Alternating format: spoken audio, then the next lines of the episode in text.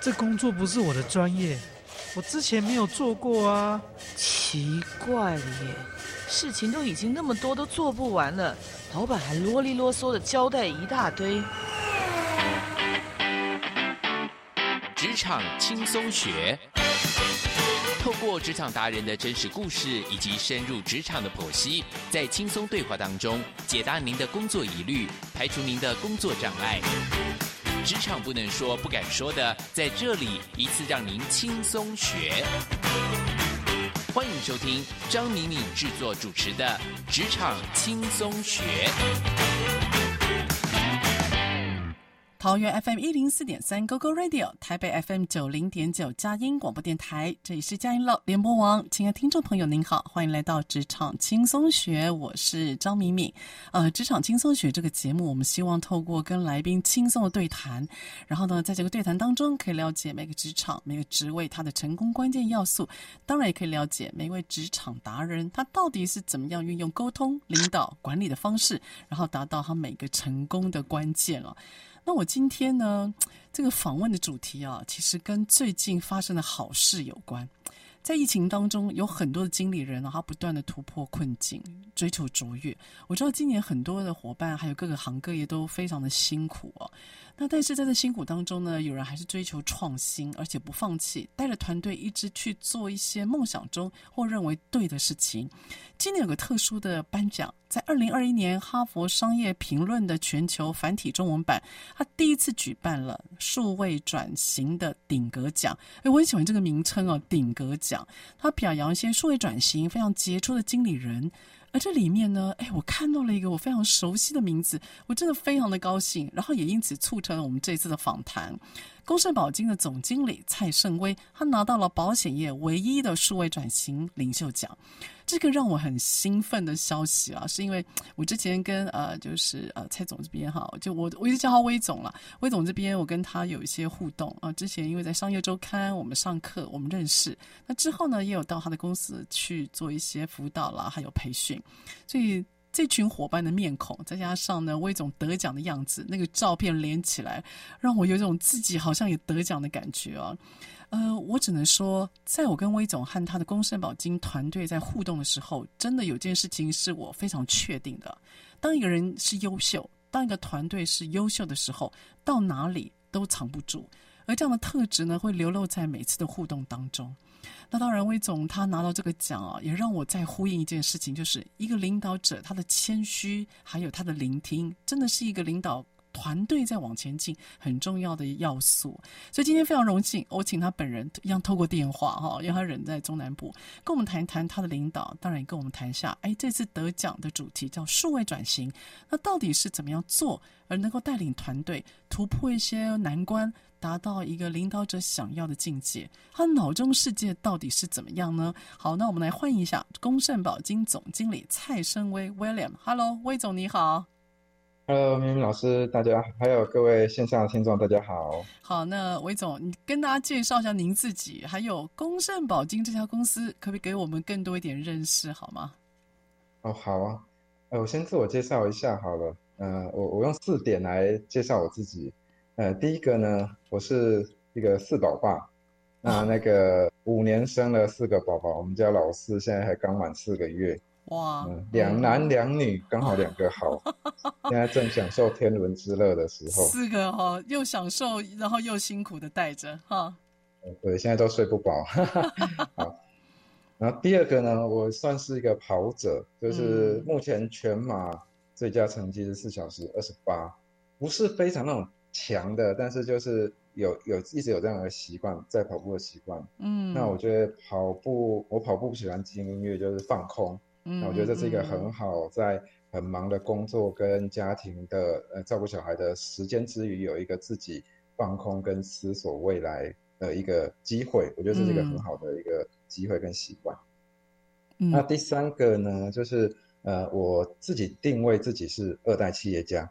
就是不是企业家二代，虽然我我是进来父母亲的公司，但是一一直希望是可以呃借由我可以开创一个新的局面，而不是承袭原有的一个一个盘面这样而已。所以我是自诩自己是第二代企业家。哦，我喜欢这个词“二代企业家”，嗯、不是企业家的二代。嗯，是是是。那第四点呢？第四点就是，呃，我是目前整个寿险业界唯一一次拿过两次 MVP 的的经理人。嗯，呃，嗯、经理人月刊每年会评选，呃，所有产业哦，不是只有金融业，就是所有产业，呃，一百个最优秀的经理人叫做年度百大 MVP。嗯，嗯那我在二零一五年跟二零二零年，呃，这两次都有拿到百大 MVP。那这我认为是我。呃，植牙很重要的一个里程碑跟荣耀是那个那个真的跟听众朋友报告，它真的不好拿，而且它的所有产业不论规，就是在一定规模以上，所有大家一起评选的。嗯，对，嗯，那公盛的介绍，哎，我也用四点来做介绍好了。对啊，这个就是这个，我为什么要请魏总谈这个？是因为啊，我第一次啊，我说真的，我第一次接触到公盛保金啊，我一下子。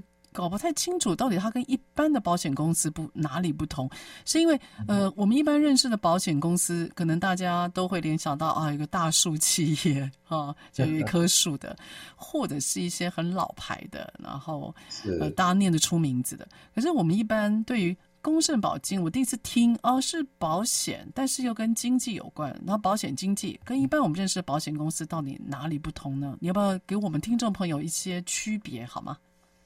好吧，呃，我先分享一下，公盛是呃经呃整个保险经纪业的先驱，就是在民国八十一年的时候，那时候呃还没有金管会，那时候是财政部开放第一届的经纪人的执照，嗯，那时候财政部就是参考欧美国家的整个保险业体系，除了有保险公司以外，还有就是。那个保那个时候叫保险辅助人，就是保险经纪人，嗯、是用来协助客户购买保单的那个这个这样子的一个角色，所以开放了第一届的经纪人的执照。所以，OK，那时候是父母亲那个拿到第一届经纪人执照就自己出来创业，从台湾人寿出来创业。他们之前早期在台湾人寿。Oh. 对哦，是，所以所以威总，你的意思是？所谓的保险经纪人，他是协助一般的保护吗？就是像我们一般人，如果要购买保险，那你们可以协助一般的保护来做这件事情。对，呃，我用两个比喻啊，就是经纪人跟保保险公司的差异，就很像是像百货公司跟专卖店的差异。哦，我们去百货公司可以买到非常多各种各式各样品牌的产品，嗯，那专卖店就是只卖他们家的产品这样。那像我有在跑步啊，我就举例。我有时候跑步的装备啊，从脚从下到上，从脚到头，全部都是不同牌子的。比如说我的跑鞋是那个 Hoka 的，Hoka 的跑鞋，Hoka 然后跑衣呢，呃，跑裤呢是穿亚瑟士的，对。然后跑衣呢是穿 New Balance 的。哇，然后帽子呢是各个品牌。对，帽子是戴那个艾迪达的，嗯那个那时候台北马送的艾迪达的帽子，所以从脚到头全部都是穿不同牌子的的一个衣服。所以就是你讲的百货公司概念，对，它就是可以更有弹性。嗯、我不是说从头到尾都要买同个牌子，嗯的的的规划这样。那第二个呢，是更像设计师，就是依照客户的需求去量身规划。OK，那个像医疗险，我们可能可以买 A 公司啊，对，失能险可以买 B 公司啊，寿险买那个、哦、那个 D 公司等等的部分。然后呢，一条龙的服务，比如说需要理赔。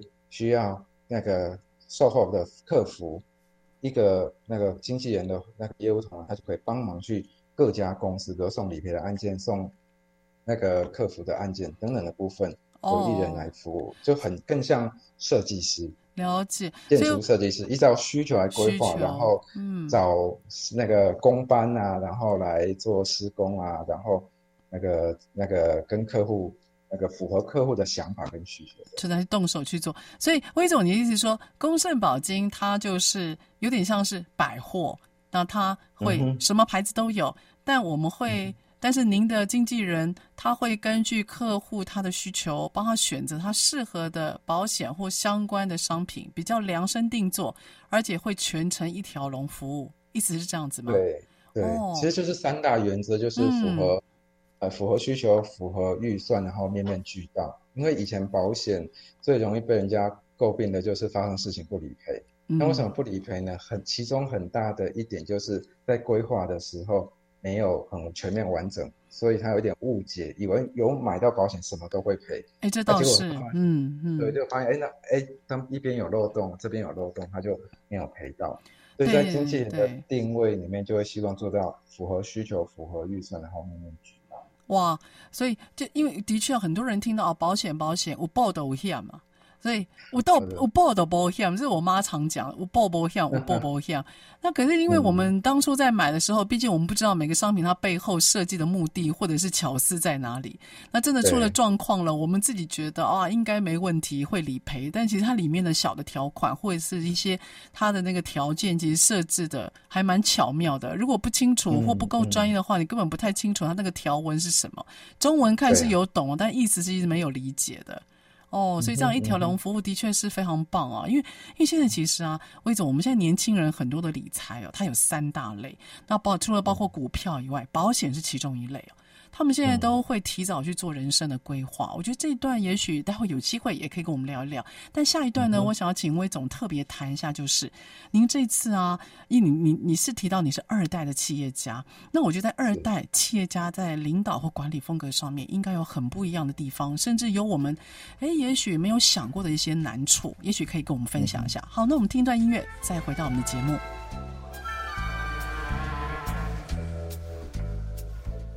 欢迎回到我们的职场轻松学。我们今天请到的是公盛保金总经理蔡生威 William，哎我都叫他威总哈。他来到我们的空中，然后呢接受我们的访问，谈一谈最近他拿到了那个哈佛的有关于那个数位转型的。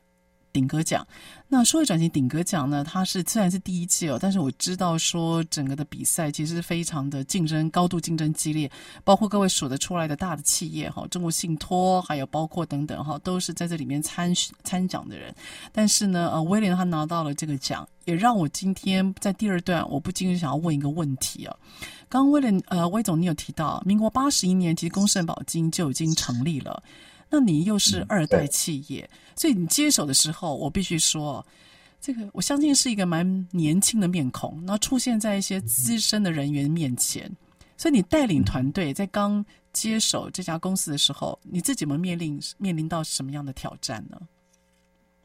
嗯，我记得那公盛呃成立。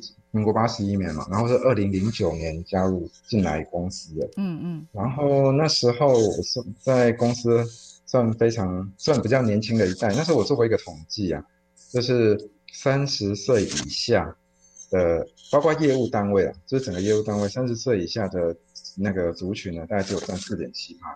三，你说你说几趴？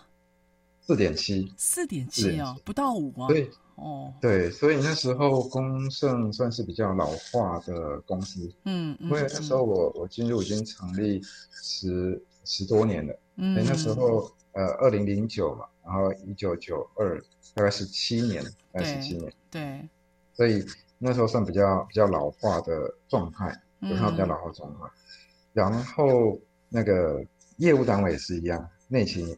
也是一样。那我两千零九年进去的时候是先当从总经理特助做起，特助，因为嗯，对，就是先做一些专案啊，所以那时候是导了四个，应该说做了四件事情，嗯，慢慢做。一个是导新的系统，嗯，新的系统，因为早期呃公盛内部的系统其实蛮相对比较旧，比较落后，对。然后第二个呢，就是在培训。教育训练上面的一些提升，因为早期经纪人比较不重教育训练，甚至我们有很多经纪人的前辈说，哎，经纪人不需要教育训练的，因为经纪人大部分是从保险公司有经验的业务同仁过来的。哦，可是有经验吗？了哈。对，就是不太需要花很多资源在教育训练，但是我们年轻一代想法就不同，因为我们是着眼于想要培养新人。比较年轻一代的，嗯、所以我就重视教育训练。对、嗯，然后第三块就是在申请奖项，那个因为公正早期，那应该说早早一辈的父母亲那一代比较不擅长做曝光。所以有一句名言叫做“酒香不怕巷子深”。哦，我觉得我做得好的话，人家自己会上来。好，OK。但是年轻一代就会觉得，那酒香为什么不拿到巷子口？然后为什么不做个招牌，不做个精装品这样？对啊，早一辈比较内敛呢哈。对，所以就会开始去申请一些奖项，希望可以争取曝光。嗯，那第四个就是提升颜值啊，就是年轻人比较重颜值。对，那时候就有聘专职的美编设计啊，把公司的很多的形象都提升啊，设计啊，形象都做一些提升。哦，你的颜值不是只有人呐、啊，还有公司外表的颜值，对吗？哎呦 吓一跳，什么，都是主要是公司的形象，对，主要公司的形象。对，我想，哇，那这公司不错不错哈。对，所以我大概二零零九，然后二零一五才接执行副总。嗯，所以这一段时间大概六年，主要就是从这些小的专案开始做起。嗯嗯，那我觉得就是遇到最大的挑战啊，其实很大一块就是说原有的原有的伙伴呢、啊，对于要做一些转变跟改变啊，会比较有些抗拒。所以这里面其实很多故事啊，包括我我我把人家骂跑、骂哭、骂跑都有。啊、你你那么温文儒雅哎、欸。所以也会、呃、哇，也是会给人家压力啊。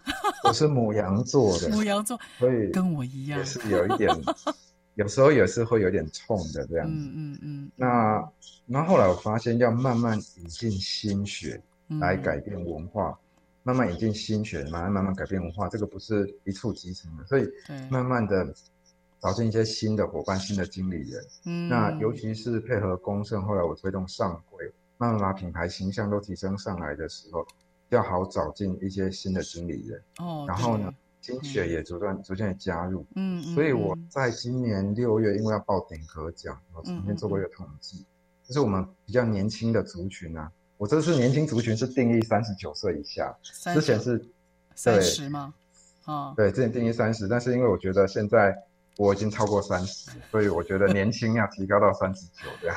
OK，三十九岁以下要三十九岁以下占比大概到了二四十 percent 了。哦，四十 percent，哇，快要过半了。嗯，对，而三十岁以下占到十七了，占到十七，嗯，所以等于翻了快四倍，占比翻了快四倍。嗯，所以就是在这些变那个遇到的这些进来的这些。改变里面呢、啊，就是我觉得就是，呃，要谦卑，要谦卑哦，要.要跟老老的员工或老陈去起冲突。我觉得很多二代进到公司就是太冲跟太快，嗯，想要做的事情太、嗯、太太多，想要很快，然后又很冲。嗯，那我自己是觉得说要保持一定的谦卑，然后沟通，嗯、然后适当引进新血。慢慢来改变公司的文化。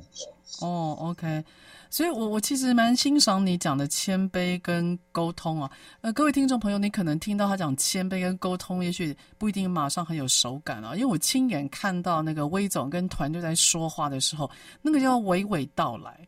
就是他很刻意的会放慢速度，重点加强，导正观念，然后他说话没有坠字。他跟团队在开会的时候说话是没有坠字的，然后他听的时间其实比说的时间要多很多。要多很多。那我看到就是因为威总，各位你可以上网啊搜寻一下，威总可是个人颜值也是很高的哦。那你就看到他这个很书生样啊，穿着西装，很有精神的样子，然后坐在前方听人家说话是眼神会四目相对，然后带着微笑一直点头的。所以他是真的在倾听啊，他不是他不是毫无目的的在在那个。所以我觉得你的那个谦卑跟沟通和倾听，应该就是你在那。整个变革过程当中，你自己领出来的一个，算是一个道理吧。因为我觉得你会，你会控制，嗯、有意识的在控制自己，在做领导这件事情啊。嗯、你自己觉得呢？应该是说，应该是说，呃，家里的文化，嗯，这是一块，嗯嗯，就是我们家还是也是比较是属于那个谦和型的文化，所以耳濡目染。嗯，然后第二个就是有刻意在学习，我觉得刻意是很重要的，嗯，这件事情，刻意在学怎么样做领导跟跟管理。嗯，我觉得你这个功是练的蛮好。我我请问你啊，你在过程里面遇到重要的资深人员递辞呈，应该多少会碰过吧？那你会、呃、有对会有你你碰到像这种事情，你你心里是什么感受？就是当遇到这样的事情，心里是什么样的感受？嗯、呃，我感受比较强烈的是，我把人开除了。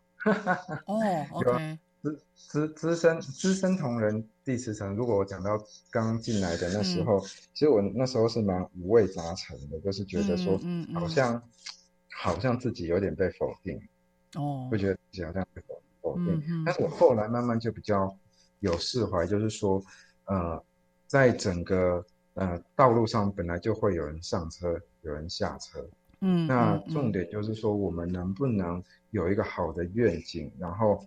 营造出一个比较好的组织文化，然后善待每一个伙伴，然后如果那个信方向一致的，然后也认同这文化，就能够继续走下去。嗯，然后如果说觉得有不是那么适合的，他可能会自己递。然后如如果如果自己递出来，自己离开的，我通常也会比较我的弯道的部分，我都会跟他聊。嗯，我会我都会跟他聊过，通常前面就会有迹象。对，然后如果不适合的，嗯、我就会请他下车。嗯、我也是，那个我我那时候刚好算过，我这两年我的弯道在请了五个离开，这也是一个一个功课。我懂，真的也是个功课。我懂，都懂。其实那个很多二代企业家，因为其实台湾的二代企业家。是一个很大的族群哦，然后他们在聊天当中，他们人生最大的一个纠结就是，当一些资深的员工是父母那一代的员工，他碰到那个年轻的二代企业家接手，那资深的一些老员工他会反弹，他会去，他会去观看，他会去，呃，甚至你讲的否定，因为毕竟会跟以前不太一样嘛。那有些二代的企业家们，他心里就会有很大的问号，然后很怕人走，因为人走他会怕有个闲言闲语，就是阿里垮，这些东这些东不爱走啊，我们我们多少年家被冲下，所以那种否定啊，是有些二代我们的一些企业家们哈，他心里会有个纠结。有的人他是可以自己自己去过这一关，那有的人他会自责，其实蛮深的，所以就要看说你的理念，就是你到底想要什么，那那个理念有没有很清晰？我觉得是一个蛮重要的关键。那我想下一个段落啊，嗯、来跟我们谈一谈你的无纸化还有数位转型，好吗？这也是很多现在企业们，哎，我们也想听听看，到底魏总你是怎么样推动的？好，下一段再回到我们的节目。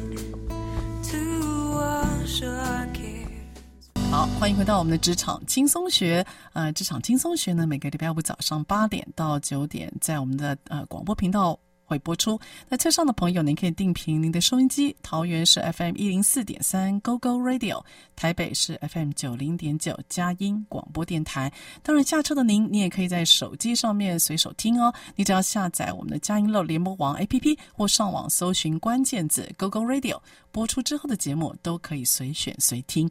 好，我们今天呢，请到一位呢是。我在呃之前我们认识的一个好朋友，然后他拿到了一个非常重要的经理人奖项。他提到了在他的产业里面，他是如何从他的父职辈那边接手，然后做到二代企业家这样的豪情。所以接着我就想听听看。那在数位转型是现在很多企业都面临到的，我我可以说是一个困境了，因为听起来数位转型、数位转型好像很容易，但过程其实蛮阵痛的。那这次呢，我们的威总他拿到了哈佛数位转型的顶格奖，所以我就要来谈一谈这一位得奖者，他如何在数位转型当中做推动，然后有遇有没有遇到什么样的困难，或有没有提醒我们的地方？好吧，来，威总。嗯哼，好，其实先要先。看这个议题，可能要先定义一下到底什么是数位转型。嗯，那数位转型不是人家说的数位化就叫数位转型。数位转型大概有四个四个阶段吧。嗯，第一个啊，就是在那个组织啊作业上面的数位化。嗯，就是只是第一个阶段。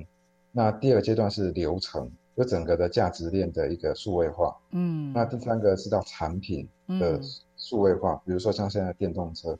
第四个是到商业模式的数位化，比如像现在的 Uber 这样子的一个模式。嗯、对，那那从从最最刚刚最前面到后面，其实就是在那个组织的数位化，其实就是提升沟通啊，跟生产力啊，就是借由数位化来提升生产力，对、嗯，提升那个效率。那如果到了流程产品这个地方，其实其实就是产生创造新的竞争优势，嗯，竞争差异跟竞争优势。对，那到。第四个阶段，商业模式这边呢，刚才讲像 Uber，它其实就创造一个新的市场，对像那个外送这个市场也是没有的。对，它有一个 business model，对不对？它一个它一个商业的模式就会出来了。嗯，对，嗯、那公盛的数位化其实是比较是呃我自己的看法，现在是从就是走到一跟二，就是组织这边数位化到流程这边的一个数位化，然后我现在在展望未来是不是有机会走到三这个部分，就是在产品的部分，其实产品的部分就是有办法可以那个透过数位化，然后呢提升我们数位获客。嗯，比方说数位获客，嗯、或者是可以打造出一个数位合作的生态圈。嗯，那这个、嗯、这个有点有点比较大了一点。那我有点回来，就是说要推动数位化比较成功，我觉得有三个关键，一、嗯、个就是说人才，数位人才，人呢、啊，数位人才，嗯、对，嗯，找到对的人才，特别在那资讯部门这个地方，嗯，因为要推动。数位转型啊，数位转型，资讯部是一个核心，嗯，当然不是唯一，嗯、但是它这个重要核心，那要有对的人才，对，而且要尊重专业，嗯嗯，然后有必要的时候可能要借助外力，对对，的确，嗯，所以这在人才的部分，嗯，那第二个就是文化的塑造，哦，数位文化的塑造，嗯，比如说就从最简单的无纸化表单开始。或者是行动投保、无纸化，这个已经是刚刚讲的流程，已经是最基本的、最基本的环节。嗯哼，这一块呀、啊，如果只是下 KPI，那个基本上是没用的。对，真的耶。我就有看到同业啊，然后举例来说，像无纸化行动投保好了，对，有同业是直接下规定，那个到单位所有纸本全部收起来，就引起很大的反弹，最后不得已又重新恢复，就是。没有很成功，对啊，那回头走，员工就知道公司撑不住啦，他又回到原来习惯啦。哦，对，所以我用的方式有四个啦，就一步一步来。就是第一个呢，当然就是给萝卜，非常大的萝卜，激励他们呢、啊。对，你愿意做，你会有什么奖励？奖励奖励，先给萝卜，不错，这还蛮人性的。嗯，对。接下来第二个。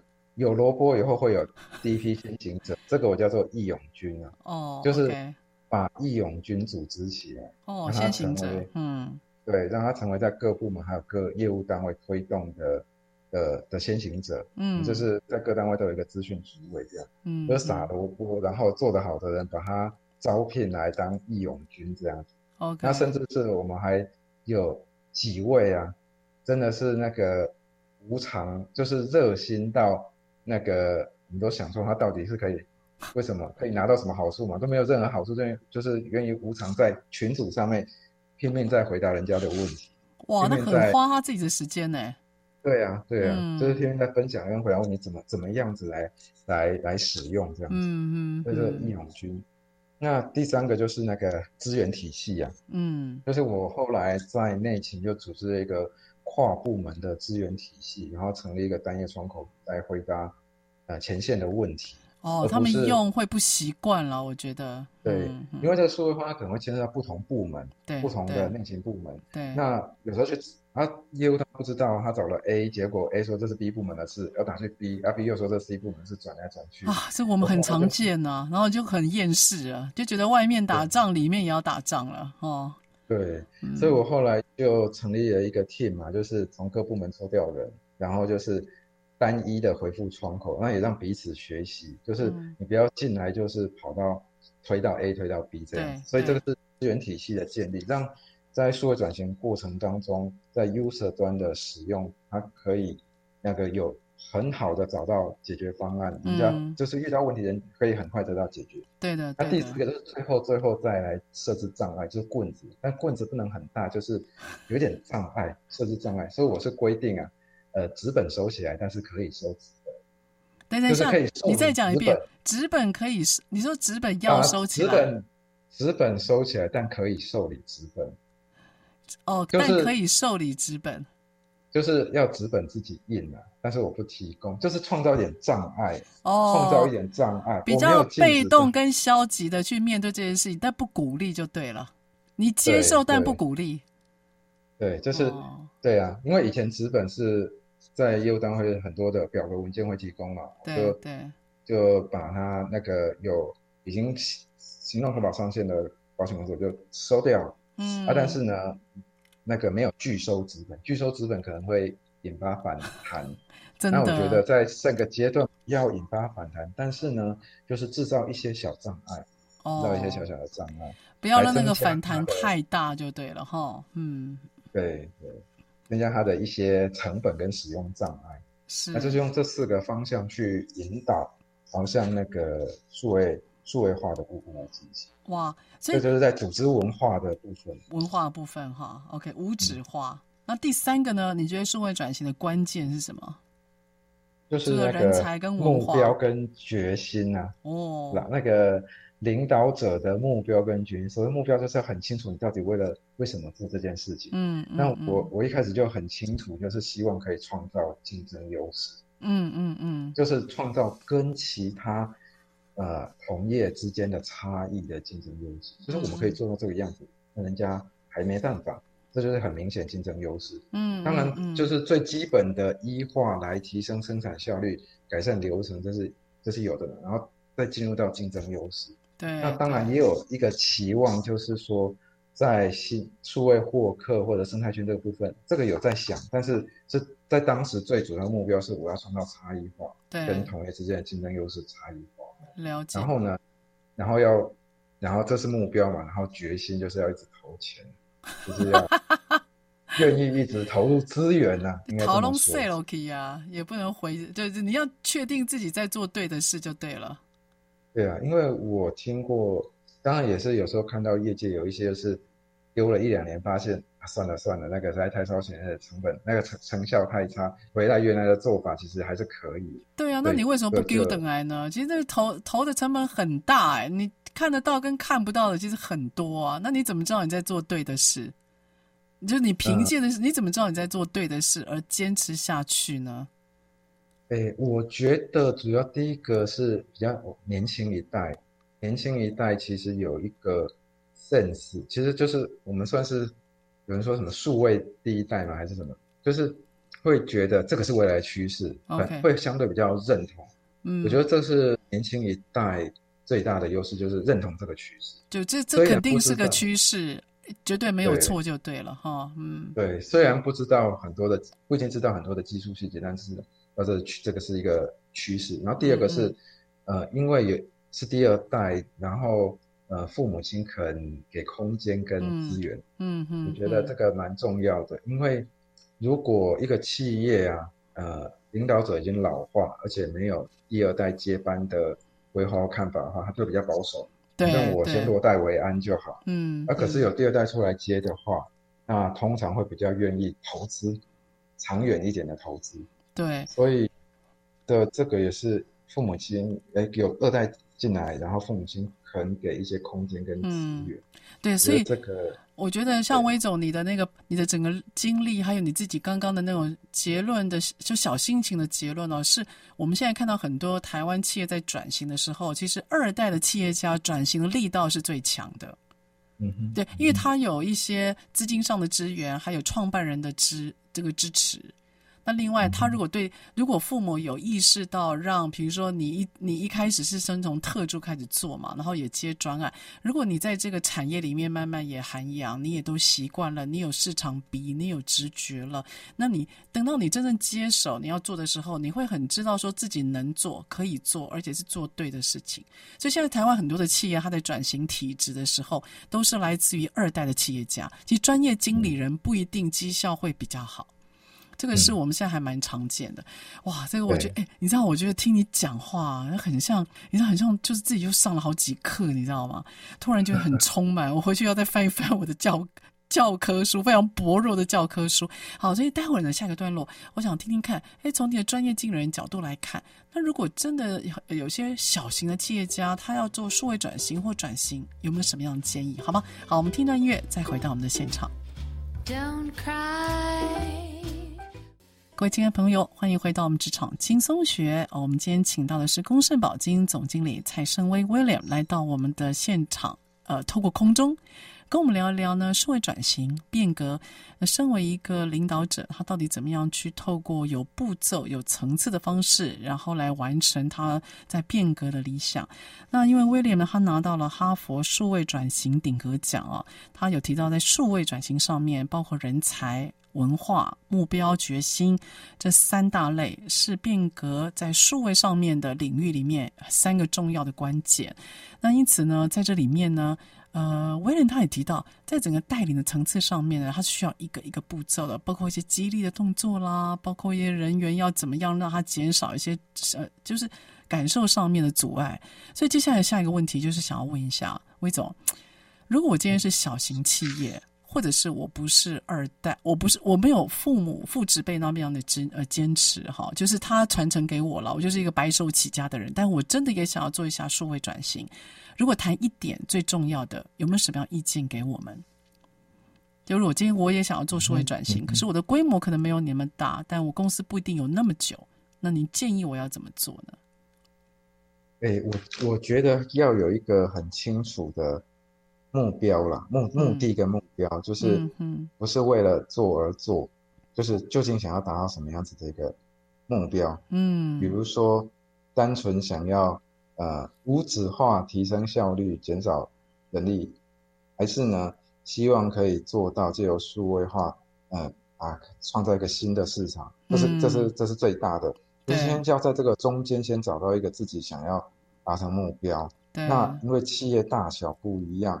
然后，呃，接班的状况也不一样，对，所以要找到一个自己合适的目标。那我的经验就是积小胜为大胜，嗯嗯嗯，积小胜为大胜，就是呃，不要一开始有很大的心，哦、因为刚刚有讲到一个前提，就是哎，相对可能规比较小的规模比较小一点，然后可能刚那个刚接班这一类的状况的话。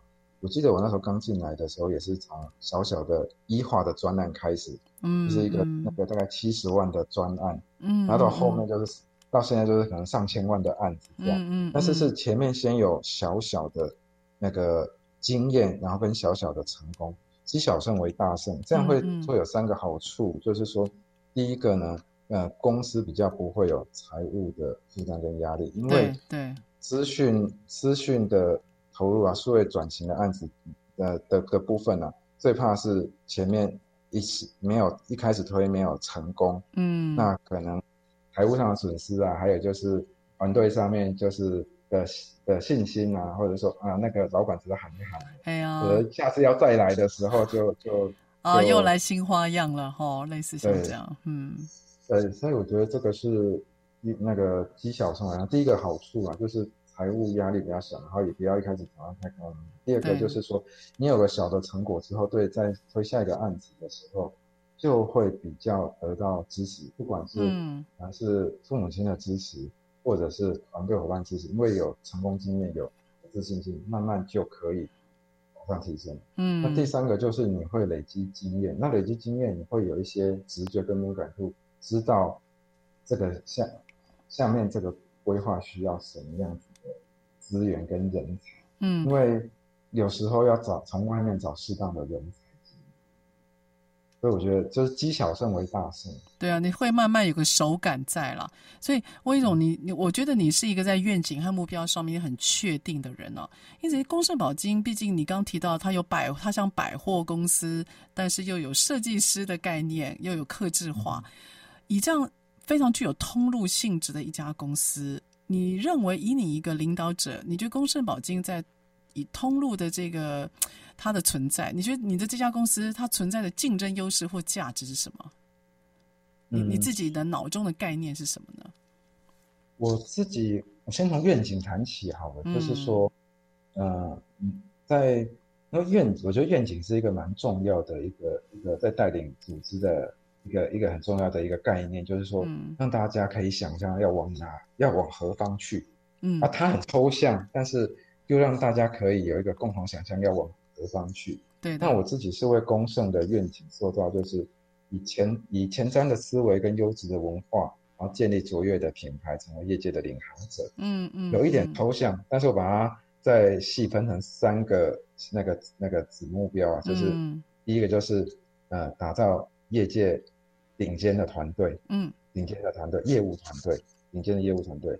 第二个呢，就是成为数位应用的领头羊，嗯，那第三个呢，就是呃，成为 ESG 的典范，业界 ESG 的典范。哇，OK，那这三个嗯其实都是在支持一件事情，就是前瞻思维、优质文化，建立卓越品。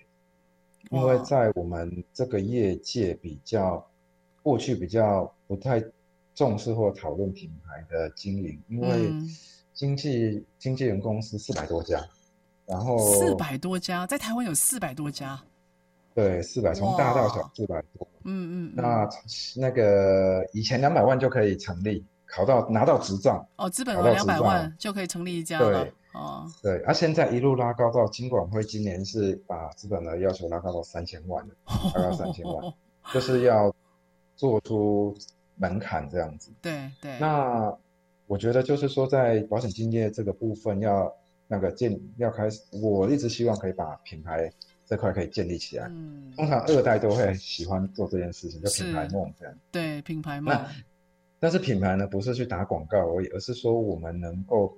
做出什么样子的一个成果？对，顶尖的业务团队，嗯、然后数位应用的领头羊，对，还有整个竞赛业 ESG，ESG 就是那环那个环境啊，社会回馈跟公司治理，现在还非常重视的一个指标，在上市上柜公司，因为公司现在。已经新贵准备上会，所以我们也希望在对在 ESG 这个地方，我们也可以有些成果，嗯，让人家感可以看得出来，哎、嗯，我们是一家规模大，然后又重视永续经营的公司，哇，然后在数位上面又是领先，然后在培养业务团队上面又是非常非常重视，就是不是人海战术，因为保保险业以前就是人海战术，哎，这倒是，但是哦，对，但是我顶尖业务团队的指标就是嗯 MDRT 跟 RFC 对，哎，这我很常听到啊，哈。对，MDRT 就是那个高绩效的业务人员的一个是一个认证